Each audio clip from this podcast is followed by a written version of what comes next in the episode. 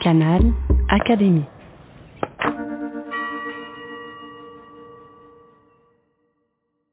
J'ai la chance de, travailler dans ce beau palais en tant que chargée de mission auprès du secrétaire perpétuel de l'Académie française, Madame Caradancos. Et je suis euh, vice-présidente des Amis de Christine de Rivoire. Alors ma, ma première découverte avec Colette, ma première rencontre, euh, euh, c'est tout à fait dans l'enfance. Je crois que c'était chez ma grand-mère. J'ai aperçu un Gigi dans sa, dans sa bibliothèque. Mais euh, ma vraie rencontre a été avec le, la lecture de, de l'œuvre de Christine de Rivoire et puis avec la, la, la rencontre avec les amis de, de la Société de Colette.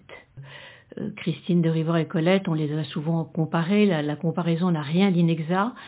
Christine elle-même, qui pourtant, euh, Christine de Rivoire, qui se euh, qui refusait toute étiquette et qui euh, était extrêmement indépendante, disait après tout oui, pourquoi pas, c'est ma déesse, je l'ai lu 2700 fois, euh, certainement que j'ai dû la copier. Toutes les deux euh, ont parlé du pays natal, euh, avec force de talent et de poésie, euh, de la maison, la maison qui la, le moyen de retrouver ou de réinventer leur mère, la maison pour se consoler des amours malheureuses, chez l'une comme chez l'autre, on trouve dans les livres un retour à la terre pour se, consoler de, des hommes ingrats ou en tout cas qui les avaient laissés un temps.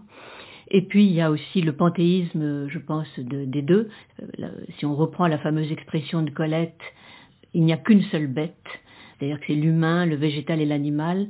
Et puis qu'est-ce qu'il y a eu? Il y a eu l'écriture. Ben, l'écriture, c'était l'amour euh, du mot juste, l'art du portrait, du détail, de la description. Donc la littérature, enfin l'écriture, il y a eu aussi les, la personnalité, toutes les deux éprises de liberté et en quête de cette liberté, oui, c'est vrai. Et puis alors leur thème, leur thème dans leur, dans leurs œuvres, dans leur œuvre, il y a de magnifiques portraits d'adolescents, des portraits de, de, de jeunes hommes aussi. Elle peignait très bien le désespoir de, de ces anti-héros au fond. Il faut comparer Boy, euh, le livre de Christine de Rivoire, et, et Chéri, en tout cas la fin de Chéri. Alors des portraits, bien sûr, une galerie de portraits féminins. L'une et l'autre euh, ont dépeint la lame féminine. On trouve les plus belles pages sur les femmes dans, leurs livres, de très beaux portraits d'amitié féminine. Et puis, alors, ce qui est amusant aussi, c'est qu'elle reprend des, des expressions de Colette dans certains livres, alors par exemple, en parlant de, de son, de, de, la fin, d'ailleurs dont elles ont très bien parlé toutes les deux, sont des thèmes qu'elles ont beaucoup abordés. Christine de Rivoire en disant je ne suis pas faite pour mourir et, et Colette en disant qu'elle allait écrire, qu'elle ne pouvait faire qu'une chose, c'était encore écrire, ne cesser d'éclore que pour euh, cesser de vivre. Je crois qu'elle voilà, elle emploie le bout de la route, comme Colette. Je pense que Colette, quand même, c'est toute une époque et qu'elle a été quand même lue par tous les grands auteurs de, de son époque. On l'a laissée de côté, mais en fait, on la lisait. Simplement, il était de bon ton de, le, de, de l'oublier, alors qu'elle avait un, un, talent fou.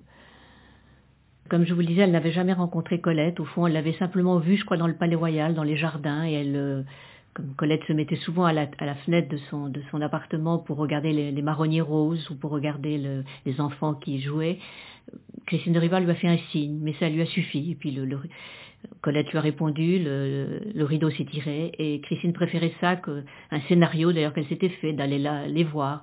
Euh, Colette de Jouvenel l'avait fait venir en 67 pour inaugurer la rue Colette et euh, Christine de Rivoire, donc elle l'avait choisi pour faire le discours. Je pourrais parler encore longtemps de Colette, trouver tout au long de son œuvre les exemples de ce que j'admire le plus, sa noblesse, sa liberté, son audace toujours contrôlée je pourrais m'étendre indéfiniment sur ce que la littérature lui doit. Il y a au moins deux chefs-d'œuvre parmi ses livres, Chéri et Sido, sont aussi importants dans notre patrimoine littéraire que Madame Bovary et Bellamy. Et d'ailleurs, à mon avis, Colette, disciple de Flaubert et de Maupassant, les égale.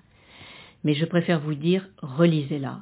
Il faut la relire sans cesse, à chaque saison, à toute occasion. Canal Académie de l'Institut de France.